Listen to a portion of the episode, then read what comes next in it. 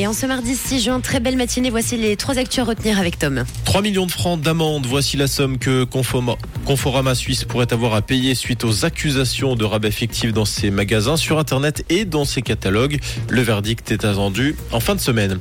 Match sous très haute tension ce soir à la Pontaise. Le stade Lausanne-Ouchy et le FC Sion s'affronteront pour une place en Super League. Au match aller, les Lausannois l'avaient emporté 2-0 à Tourbillon. À Brienz, les agriculteurs de la commune auront accès à leurs champs aujourd'hui. Ces derniers pourront faucher l'herbe de 8h à 21h. Ils seront équipés d'appareils radio afin d'être alertés rapidement en cas d'éboulement. L'accès au village reste interdit.